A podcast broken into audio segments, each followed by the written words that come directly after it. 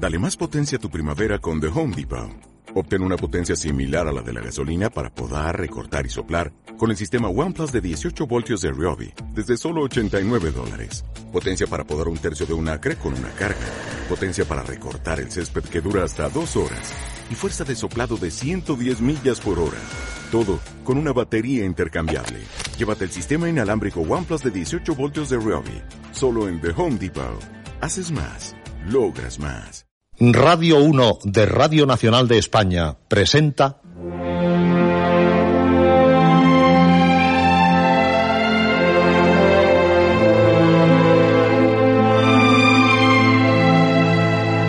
Historias.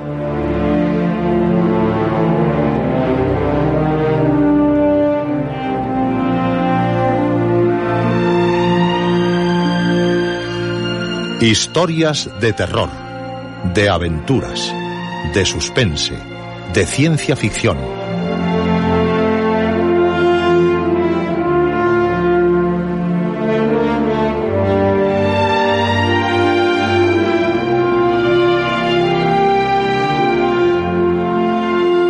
Un programa escrito y dirigido por Juan José Plans.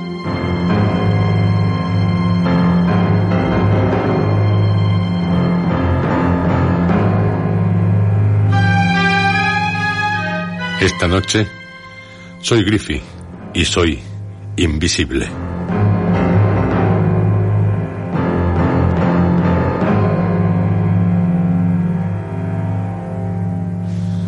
Usted no creo que se apellide Griffy, como se apellida el hombre invisible.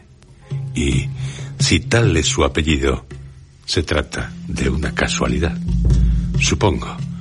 Pero si se mira en el espejo y no se ve, usted es igual que él, invisible, como el hombre invisible de Herbert George Wells, el de nuestras historias.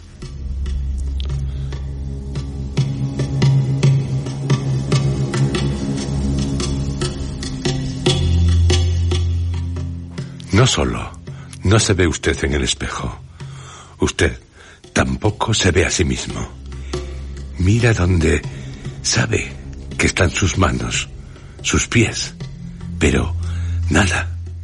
En cambio, se puede tocar todo su cuerpo, porque está, pero es invisible, y tampoco lo ven los demás.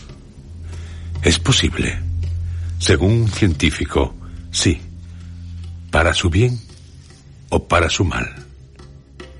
En un principio, el ser invisible le entusiasmará. Ve a todos y ninguno le ve a usted. Aunque para eso tendrá que estar completamente desnudo. Y si hace frío, figúrese. Le parecerá divertido ser invisible y hasta puede que gaste alguna broma a algunos, pero le aseguro que no tardará en querer recuperar su visibilidad, como el hombre invisible de la novela de Herbert George Wells. Ser invisible es espantoso. ¿Cuáles son los límites éticos de la ciencia? Una de las grandes preocupaciones de H.G. Wells, no solo en el hombre invisible, sino también en la isla del Doctor Moreau, la máquina del tiempo. Con la ciencia, aunque sea científico, o precisamente por ser científico, no se juega. Es su advertencia, lo que puede ocurrir por la mala utilización de los descubrimientos científicos. Pero eso no significa que Herbert George Wells estuviera en contra de los avances científicos, todo lo contrario. Pero hay que tener cuidado.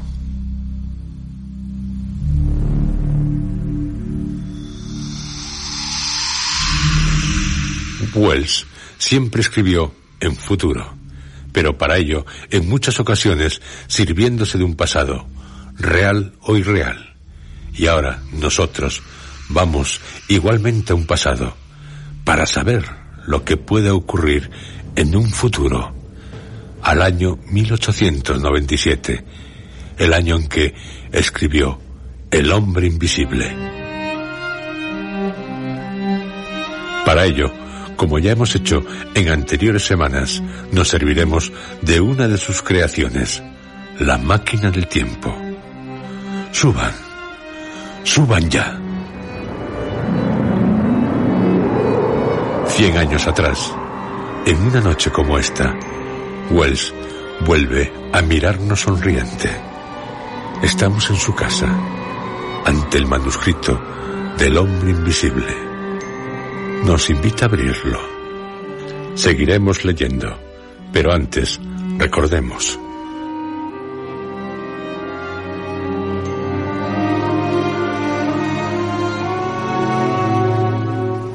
Un extraño forastero llega al pueblo de Ipin, totalmente embozado, no pudiendo ver su rostro ni siquiera la posadera.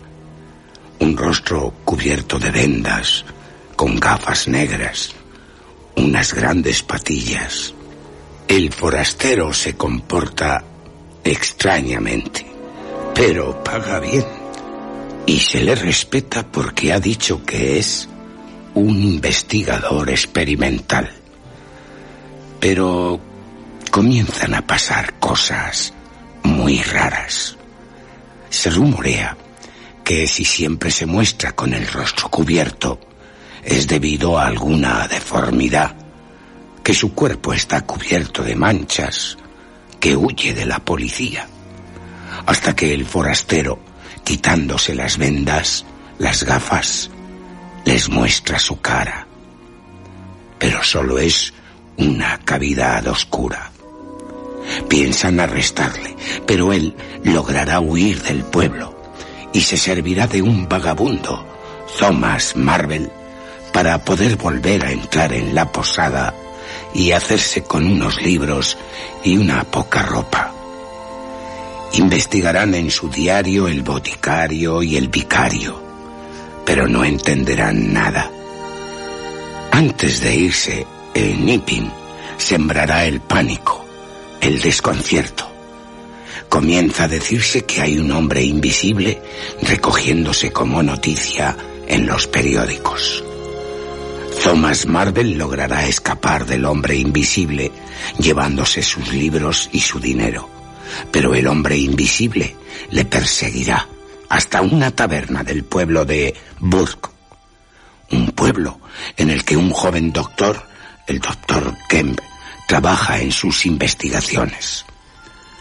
Thomas Marvel, aterrado, entra en la taberna de los Jolly Cricketers gritando que le persigue el hombre invisible con ánimo de matarle. Lograrán evitarlo cuantos están en la taberna.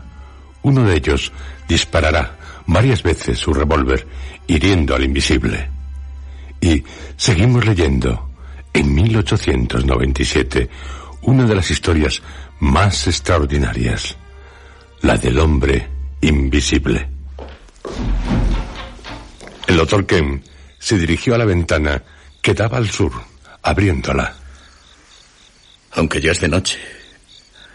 Diría que al final de la cuesta... Sí, un grupo de gente junto a la taberna. ¿Qué habrá sucedido? Hmm. En fin, no es cuestión de perder el tiempo.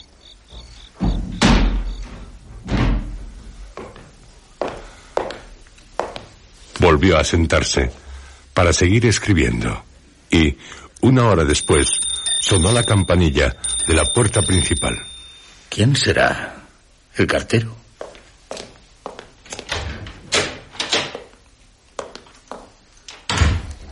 Eh, señor, alguien llamó. ¿Y? Pues la verdad, debió irse corriendo porque cuando abrí no había nadie. Creí que sería el cartero. Oh, no. El cartero no se va así. Bien, gracias, señora. Y ahora mm, seguiré con mi trabajo. ¿Desea algo? No, nada. Puede retirarse. Sí, señor. No sé la razón, pero estoy algo intranquilo. Bueno, a trabajar. Si se quieren liar a tiros, pues allá ellos.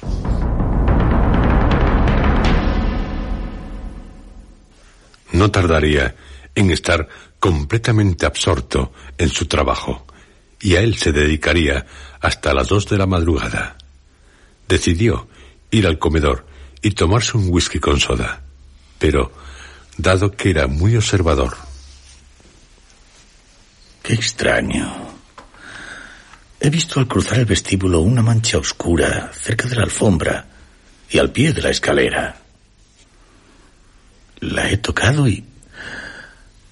del color de la sangre, medio seca. Y al volver del comedor, el picaporte de la puerta de mi habitación está cubierto de sangre. ¿Mm? Pero mi mano... Y además, no he tenido que tocar el picaporte. decidido, entró en su habitación. En la cama hay una mancha de sangre en la colcha. Y la sábana ha sido rota. Y parece como si alguien... Dios mío. Pero si es Kemp. ¿Alguien ha, ha pronunciado mi nombre? Pero si aquí no hay nadie. En cambio la cama, tan desordenada. Advirtió, al otro extremo de la habitación, un ruido donde estaba el lavabo. Creo que, que en todos los hombres, hasta en los más cultos, hay restos de superstición. Y, y yo ante lo desconocido, pero Cerró la puerta. Se acercó al tocador, donde dejó la botella de whisky y un vaso. Y de pronto, una venda. Una venda inmóvil en el aire. Y, es un trozo de la sábana. Una venda vacía, enrollada como, como atada, pero vacía. Si la cojo. Pero algo me detiene. Kemp. ¿Qué? ¿Qué? Por favor, Kemp, no te asustes.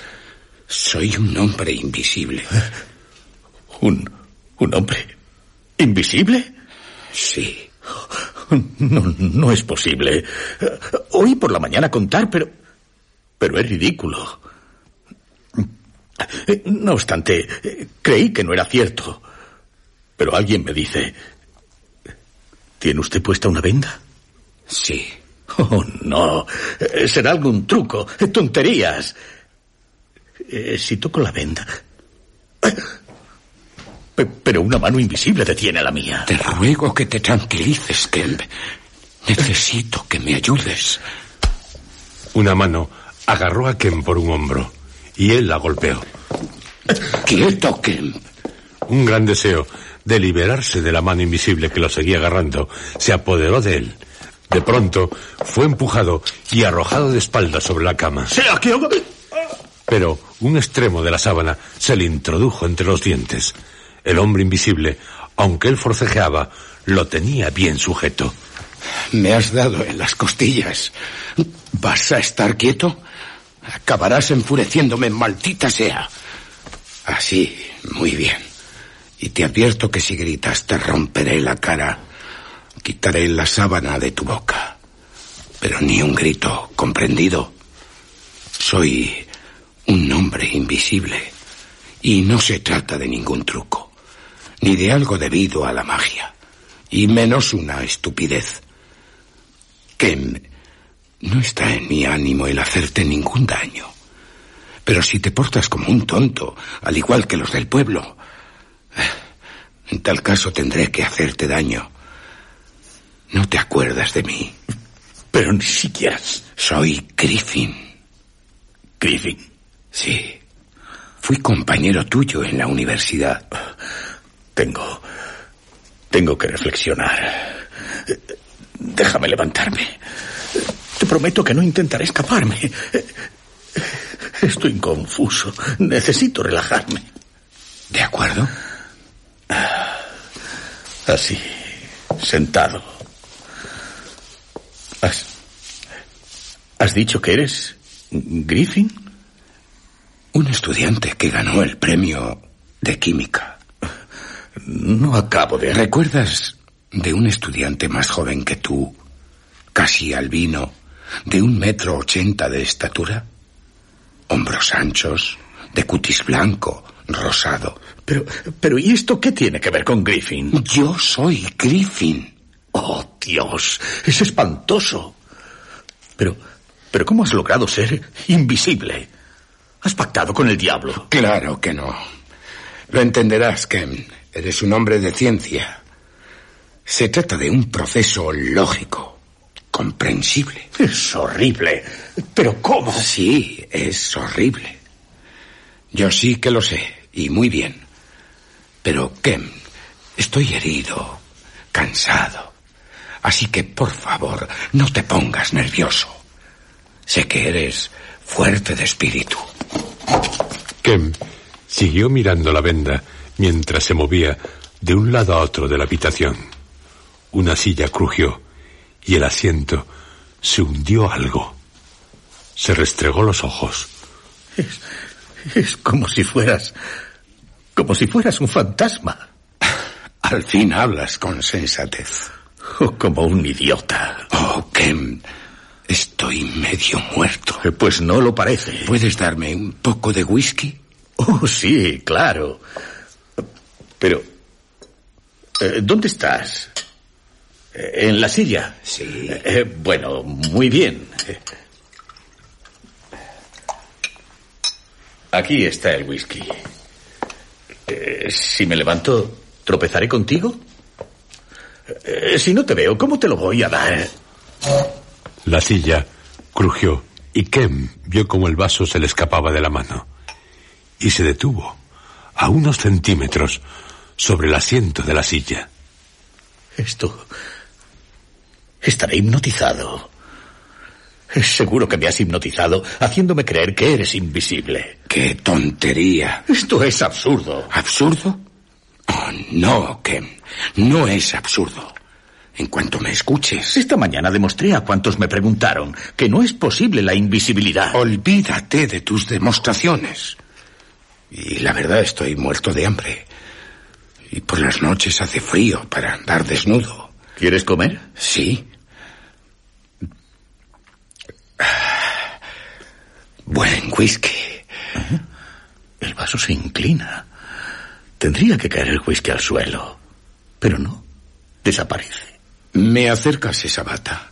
Oh, sí, claro. La bata acabó por un momento en el aire, tras ser cogida por unas manos invisibles. Se abotonó, parecía que por sí sola, y acabó sentándose en la silla. Kem, un poco de ropa interior. Y unas zapatillas. Ah, y calcetines. Te aseguro que me harían mucho bien.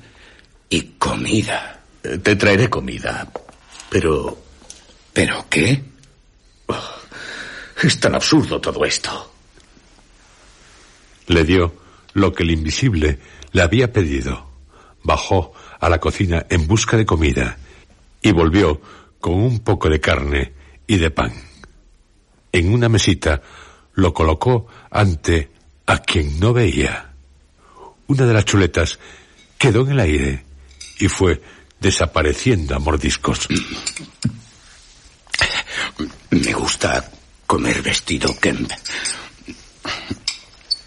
Es una manía. Se ve que tienes hambre. Sí. Comes con una avidez. Y tu herida en la muñeca, ¿no? Sí. No creo que sea grave. No, no, no lo es. Extraordinario. Sí, extraordinario. El que haya entrado precisamente en tu casa. Lo hice para vendarme después de muchos pesares. Ahora he tenido suerte. Pensaba dormir aquí, por lo que tendrás que soportar esta noche en mi presencia. La sangre... Bueno, he dejado manchas por todas partes. Creo que al coagularse se hace visible. Lo único que se transforma en invisible son los tejidos vivos. Y mientras viva... ¿Sabes cuánto tiempo llevo en tu casa? Tres horas. ¿Y cómo lo has conseguido? Maldita sea. Esto es irrazonable, absurdo. Es razonable, Ken. Muy razonable. Me serviré un poco de whisky. Ken vio cómo se movía la bata. Ella parecía comer, beber. ¿Y los disparos? Un hombre, un colaborador mío, intentó robarme. ¡Qué truán! Bueno, la verdad es que me lo ha robado. ¿Y ese hombre también es invisible? No, no, no. Pues... ¿No tienes más comida? Sigo con hambre y estoy herido. Así que, ¿cómo poder explicártelo todo estando tan débil? Iré a ver. Gracias, Kem. ¿Fuiste tú quien disparó? No, no, no fui yo. Un idiota disparó al aire. Todos se asustaron. De mí, claro. Pero necesito comer algo más. Poco debe quedar. El hombre invisible, tras comer lo que quedaba en la despensa del doctor, le pidió un cigarro. Resultaba muy extraño el verle fumar. ¿Su boca? La garganta. Los orificios de la nariz. Se hacen visibles. Como. como si fueran unas tuberías transparentes, llenas de humo.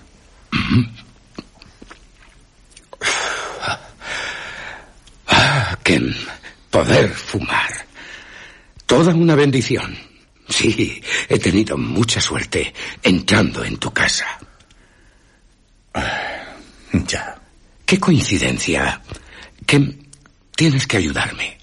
Estoy, como comprenderás, metido en un buen lío. Lo que es yo aún no. Creo haber sido un loco. Un loco que... No puedes imaginarte cuánto he sufrido. Pero te aseguro que haremos grandes cosas. ¿Bebes conmigo? De acuerdo, cogeré otro vaso.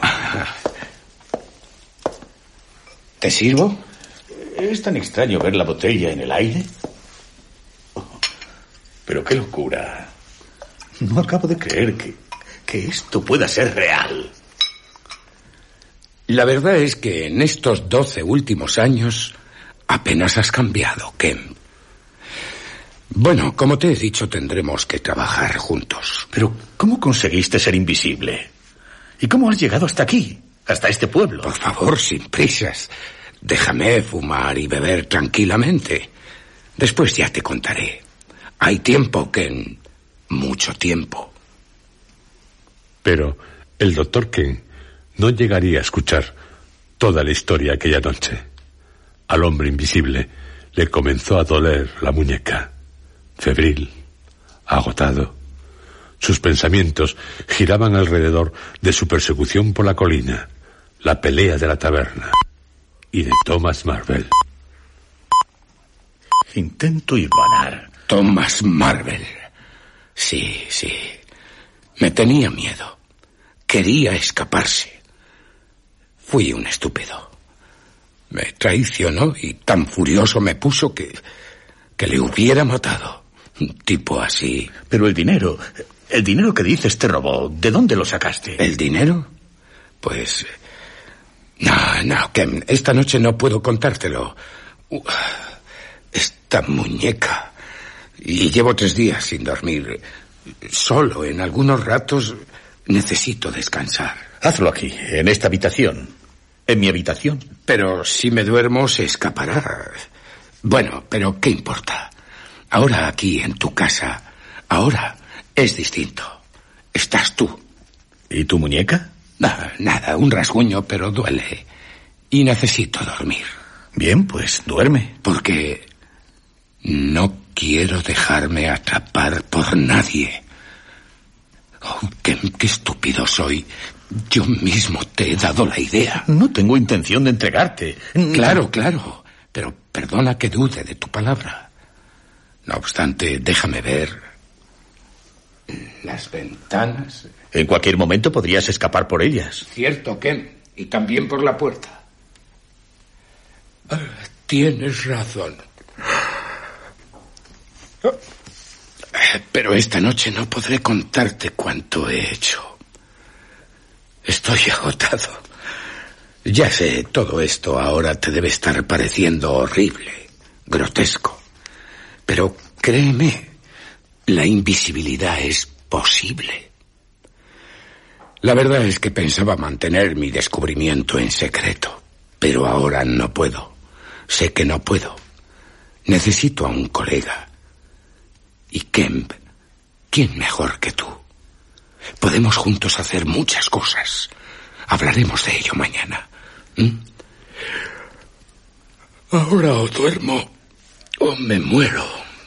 Supongo que desearás estar solo. Comprende por otra parte que esto... Esto es increíble. Y en cambio, es real. Y en contra de mis teorías. ¿Quieres algo más? Que me desees buenas noches. Dame la mano. ¿La mano? ¿Mm? Oh, sí. ya noto la tuya. Buenas noches. No intentarás nada en contra mía. Te he dado mi palabra. Y soy un hombre de palabra. Gracias, Ken. El doctor cerraría la puerta tras de sí, sin hacer ningún ruido. Oiría que la llave giraba en la cerradura. Se golpeó la frente con la palma de la mano. Estaré soñando. Estaré loco. El mundo estará loco. Oh, Dios. Arrojado de mi habitación por. por un hombre invisible. No me lo puedo creer. Pero es real. Está ocurriendo. Si hace unas horas me dicen que en mi casa estará durmiendo un hombre invisible. Alguien que resulta ser un compañero de universidad. Griffin. Invisible. ¿Cómo se puede ser invisible?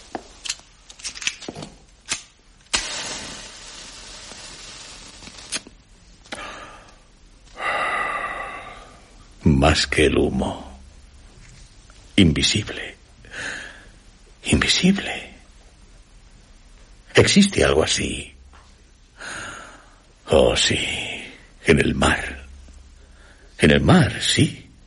Miles, millones. Las larvas. Las de ciertos gusanos. Y la medusa.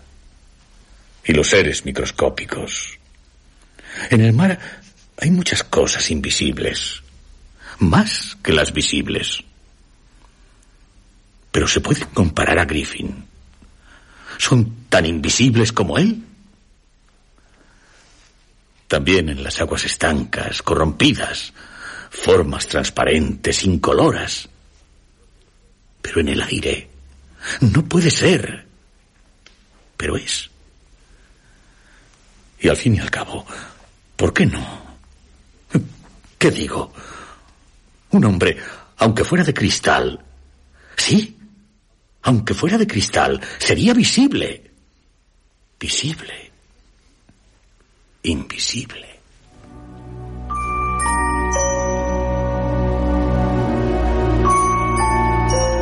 El doctor Kent reflexionó profundamente y tras fumar tres cigarros se fue al cuarto reservado para las consultas, aunque, como él no ejercía, era muy pequeño.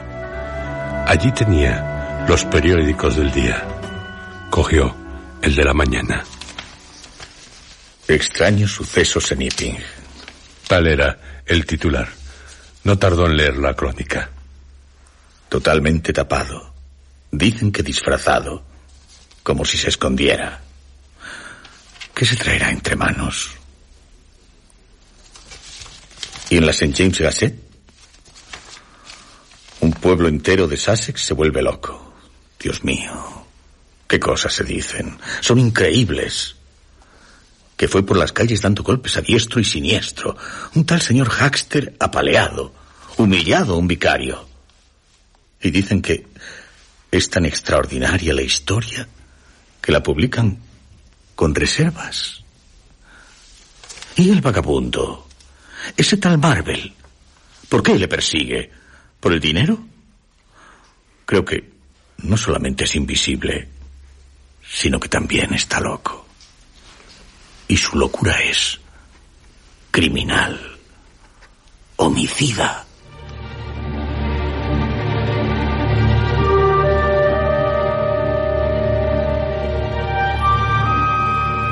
Al amanecer, el doctor Ken aún seguía intentando comprender lo incomprensible. Excitado, no podía dormir. Sus sirvientes, viéndole soñoliento, pensaron que había llevado a cabo un gran trabajo aquella noche. Les dio extrañas explicaciones al pedirles que le prepararan desayuno para dos. Deberían llevar tales desayunos al estudio, sin molestarle. Los periódicos de la mañana contaban poco más de lo que ya habían hecho, salvo que el vagabundo declaraba haber sido obligado a permanecer con el hombre invisible 24 horas. Es invisible, sí. Y diría que se está convirtiendo en un maniático. Lo de cosas que ha hecho por donde ha pasado. Y ahora ahí, en mi habitación, totalmente libre. ¿Y yo? ¿Qué debo hacer? ¿Debería? Sí. Creo que sí. El doctor comenzaría a escribir una nota. La rompería para escribir otra. En un sobre pondría al coronel Heidi por Burdock. Fue cuando el hombre invisible despertó. Ken estaba atento a cualquier ruido procedente de su habitación. Oyó caer una silla y romperse un vaso. Subió precipitadamente la escalera, llamó con los nudillos en la puerta y... ¿Qué ocurre? Nada. ¿Nada? Pero si he oído... Un ataque de ira. Pasa. Me olvidé de la muñeca. Aún me duele. Me parece que cualquier cosa te irrita. Sí, te irrita fácilmente. Así es. Eh, en los periódicos se habla de tu historia. Lo ocurrido en Iping, aquí ayer en la colina. Eh, ya saben todos que hay alguien que es invisible. Eh, todo el mundo lo sabe. Pero lo que no saben es que estás aquí, en mi casa, y que has dormido en mi habitación. Sí, maldita sea. El secreto se ha descubierto. El secreto ya no es un secreto. Aún no me has dicho qué planes tienes para... Bueno, te ayudaré. Eh, Estoy dispuesto a ello. Así que... ¿Qué? Eh, Primero, para ayudarte, un buen desayuno. Magnífico. El doctor Ken miraba curioso la bata sin cabeza y sin manos que tenía ante sí. Una servieta se mantenía sorprendentemente en el aire, limpiando unos invisibles labios. El hombre invisible tenía puesto, además de la bata, pantalones, calcetines, zapatillas. Y bien, Griffin, para poder ayudarte necesito saber... Te aseguro que se trata de algo muy sencillo. Lo será, supongo, para ti, pero no para mí, Griffin. Te advierto que al principio me pareció algo fabuloso. Pero lo que es ahora... Dios mío. Aún así haremos grandes cosas. Tú y yo. La idea de... La idea se me ocurrió por primera vez en Chellistowe, a donde fui al salir de Londres. Te dije... Ah, No, no, no te lo dije. Dejé la medicina para dedicarme a la física. La luz. La luz me fascinaba. ¿La luz? Sí, la luz. La densidad óptica. Todo está envuelto en enigmas. Se trata de una red a través de la cual las soluciones brillan un momento de un modo fugaz. Tenía por entonces 22 años. Era un joven lleno de entusiasmo. Me dije que me dedicaría el resto de mi vida a la luz. Ya sabes cómo somos de necios en esa edad. ¿Necios entonces, Griffin? ¿O necios ahora? Oh, vamos. Hablas como si el saber procurara al hombre alguna satisfacción. La verdad es que comencé a trabajar mucho, intensamente. Llevaba cosa de seis meses investigando cuando la luz llegó a mí a través de la malla de la red, repentina, cegadora. ¿Qué descubriste? Un principio general de pigmentos y refracción. Una fórmula Kemp, una expresión geométrica relacionada con... con cuatro dimensiones. ¿Cuatro dimensiones? Tú no debes asombrarte. Los tontos, los vulgares, incluso algunos estúpidos matemáticos, no saben lo que cualquier simple expresión puede significar para la estudiante de física molecular. En algunos libros hay maravillas, como en los que me escondió ese maldito vagabundo. Pero aquello que no era un método, era así una idea que podía llevar a un método por el cual sería posible, sin cambiar ninguna otra propiedad de la materia, excepto algunas veces el color, reducir el índice de refracción de una sustancia sólida o líquida. ¿Y? Lograr alcanzar el del aire. Qué extraño. Pero aún no. No me aclaro. Entiendo que, de tal modo, se puede aplicar a... Pero al hombre. Ya, Ken, ya. Pero debes tener presente que la visibilidad depende de la acción de la luz sobre los cuerpos visibles. ¿Aún así? Te lo explicaré. Sabes que un cuerpo o bien absorbe la luz, la refleja o la refracta, o bien hace todas estas cosas al mismo tiempo. Sí, de acuerdo. Bien. Por lo que si no refleja, refracta o absorbe la luz, no puede ser visible por sí mismo. Por ejemplo, vemos una caja roja opaca porque el color absorbe parte de la luz y refleja el resto, toda la parte roja que la luz tiene hacia nosotros. Si no absorbiera parte de la luz, sino que la reflejara toda, sería una caja blanca y brillante de plata. Una caja diamantina no absorbería gran parte de la luz, ni tampoco la reflejaría de la superficie en general.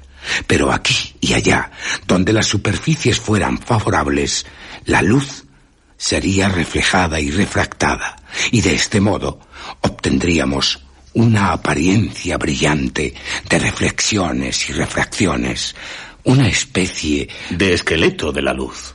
Exacto. Una caja de cristal no sería tan brillante, ni tan claramente visible como una de diamantes, porque habría menos reflexión y refracción. ¿Lo entiendes? Por ahora sí, Griffin. Desde algunos puntos se vería claramente a través de la caja de cristal. Cierto. Y algunas clases de cristal serían más visibles que otras. Y si ponemos una hoja de cristal común en agua, y más aún, si la ponemos en un líquido más denso que el agua, desaparecerá casi completamente, porque al pasar del agua al cristal, la luz apenas se refracta o refleja. Será casi tan invisible como un chorro de metano o de hidrógeno lo es en el aire. Y por la misma razón. Oh, Griffin, todo lo que me dices ya lo sé. Lo sabe en la actualidad cualquier estudiante. Como cualquier estudiante sabe que si se destroza una lámina de cristal y se reduce a polvo, se hace mucho más visible mientras está en el aire. Acaba convirtiéndose en un polvo blanco y opaco. El fenómeno se verifica porque el polvo multiplica las superficies de cristal en las que tiene lugar la reflexión y la refracción. Y es que en la hoja de cristal solo hay dos superficies. En el polvo, la luz se refleja o refracta en cada partícula que atraviesa. Pero si el cristal blanco, hecho polvo, se introduce en el agua, desaparece inmediatamente. El cristal en polvo y el agua tienen casi el mismo índice de refracción. La luz sufre muy poca refracción o reflexión al pasar del uno a la otra. Y el cristal se hace invisible introduciéndolo en un líquido que tenga el mismo índice de refracción. Piensa un poco, Ken. Si lo haces, llegarás a entender que el polvo de cristal podría hacerse desaparecer en el aire si fuera posible hacer su índice de refracción igual al del aire. Porque así No habría ni refracción ni reflexión cuando la luz pasara del cristal al aire. Sí, ya, Griffin. Pero el hombre no es cristal en polvo. No, no, no lo es. El hombre es más transparente. Eso es una estupidez. Y lo dice un médico. Un médico como tú, que la memoria te traiciona. ¿No recuerdas la física que estudiaste hace diez años? Piensa, piensa en todas las cosas que son transparentes y que parece, parece que no lo son. ¿Cómo qué? Como el papel. ¿De qué está compuesto? De fibras transparentes. Es blanco y opaco por lo mismo que el cristal en polvo es blanco y opaco. Si cubres con aceite un papel blanco, si llenas de aceite cada intersticio entre sus partículas, de modo que no haya reflexión o refracción, sino en la superficie, verás cómo se hace tan transparente como el cristal. Y así también la fibra de algodón, de lana, de hilo, de madera. ¿Y también? Sí, Kem, también los huesos, la carne, el cabello, las uñas, los nervios, todo cuanto compone el cuerpo humano, excepto el color rojo de su sangre y el pigmento oscuro de su cabello, que está hecho de tejidos transparentes e incoloros. Solo por ello somos visibles para los demás. Nuestras fibras no son más opacas que el agua. Cierto, Griffin, cierto. Mientras dormías, pensé cómo son de invisibles las larvas del mar, los cuerpos gelatinosos. Ya me vas comprendiendo. Sí, pero... Todo esto. Cuando me fui de Londres hace seis años, ya lo sabía. Pero me lo callé. No podía decirlo. Oliver, mi profesor, era un ladrón científico. Un ladrón de ideas. Si publicara algo sobre el particular, él, como profesor mío que era, querría haber compartido mi renombre. Así que tendría que trabajar en secreto y asombrar al mundo al revelarle lo que había logrado. Ser de la noche a la mañana famoso. ¡Ay, la invisibilidad! Estudié y estudié, investigué, volví a investigar hice un importante descubrimiento fisiológico. ¿Cuál? Que la materia colorante de la sangre puede llegar a transformarse en blanca e incolora. Eso no es posible. Qué incrédulo eres, Kem. Recuerdo perfectamente aquella noche. Ya era muy tarde. Solía trabajar hasta el amanecer. De día debía ocuparme de mis estúpidos alumnos, vulgares, distraídos. De pronto la idea me vino a la imaginación. Estaba solo, el laboratorio en silencio. Podía conseguir que un animal, cualquier animal, fuese transparente, invisible, salvo los pigmentos y yo podía ser invisible. Invisible. Dejé el trabajo, me levanté y fui hasta la ventana. Las estrellas, me repetía a mí mismo. Sí, sí, yo sería invisible. Algo mágico, maravilloso, invisible. Supe lo que significaría para un hombre ser invisible, Kemp. El poder. Yo, un pobre profesor, ignorado, dedicado a enseñar a unos necios en una escuela. Poderoso. No sé si tú, Kemp, pensarías... ¿Como tú? Pues... Eh, Estoy convencido de que cualquiera intentaría lo mismo que yo de tener tal idea. Trabajé durante tres años. ¡Ay, cuántas dificultades! Una tras otra. Resolvía una y se me presentaba otra y otra. Algo que me enfurecía, que me exasperaba. Un profesor sabía que estaba investigando en algo. Me preguntaba cuándo publicaría mi trabajo. Pero no tenía medios. Llegué a la conclusión de que investigando así y teniendo que ocuparme de los alumnos, no podría lograr lo que me proponía. ¿Por qué? ¿Por qué, Ken? Por falta de dinero. Necesitaba dinero, dedicarme enteramente a mi investigación. ¿Y qué hiciste? ¿Qué, qué hice? Robé, Kemp. Robé. Robé a mi padre cuanto tenía. Todo. Pero no era suyo. Y sabes, mi padre se suicidó.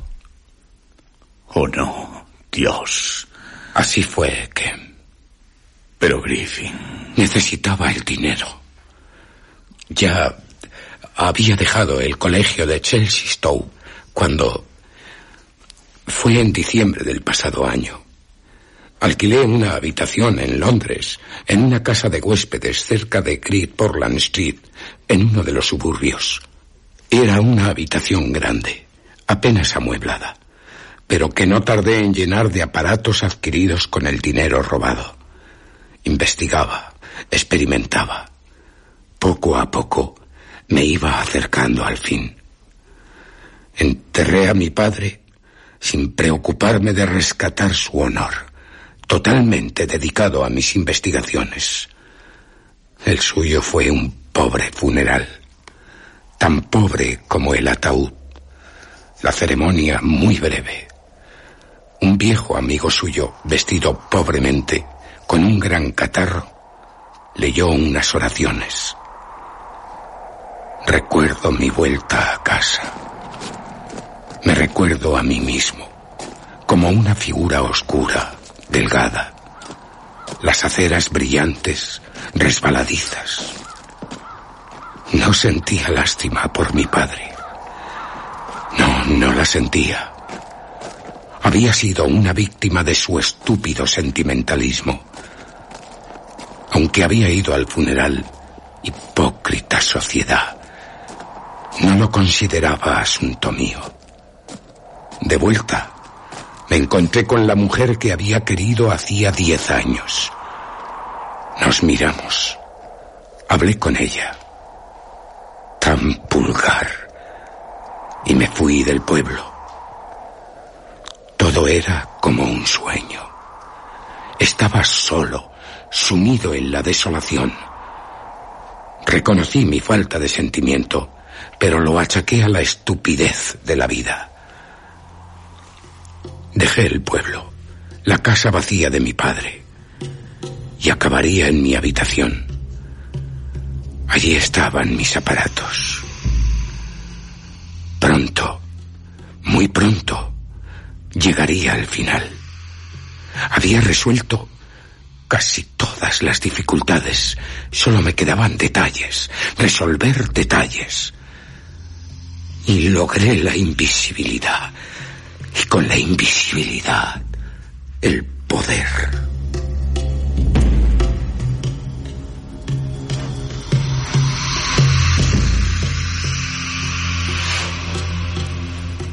Griffith logrará ser invisible, pero ¿qué precio tendrá que pagar por ello? Porque ser invisible tiene un precio, un alto precio, un precio que llega a aterrar. Como Víctor Frankenstein se aterró ante su criatura, como el doctor Jekyll se horrorizó de sí mismo al convertirse en Mr. Hyde. El precio espantoso que pagó un científico, Robert Browning, que acabaría siendo medio hombre, medio mosca.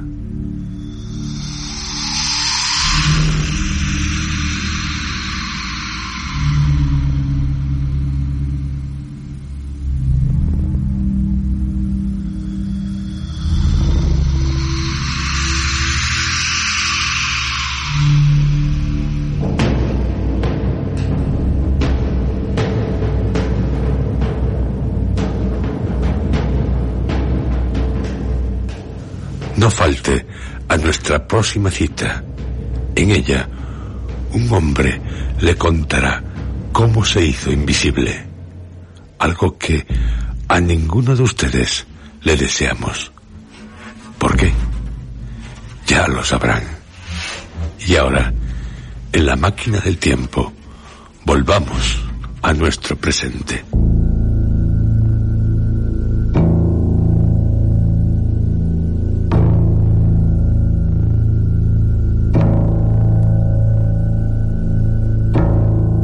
Y les recordamos que tras la emisión de la adaptación radiofónica de El hombre invisible, les ofreceremos dos magistrales relatos de Stevenson, Los ladrones de cuerpos y Olaya.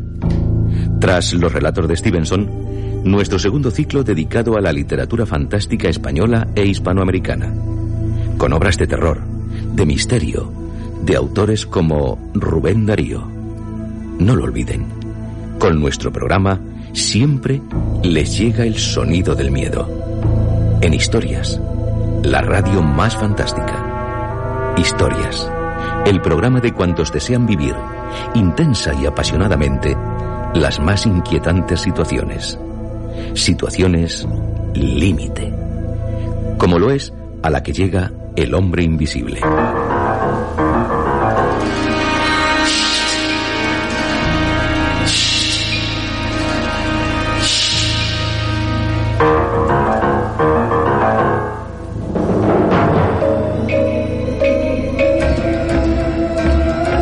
Han escuchado ustedes, dentro de la serie Historias,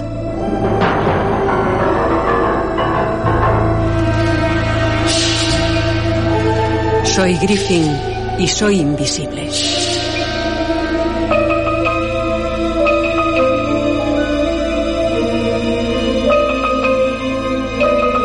Este capítulo ha sido interpretado por Juan José Plans, Roberto Cruz, José Antonio Ramírez, Abelardo Hernández, Federico Volpini, César Escobar, Luis Alonso Carrasco y Natalia García.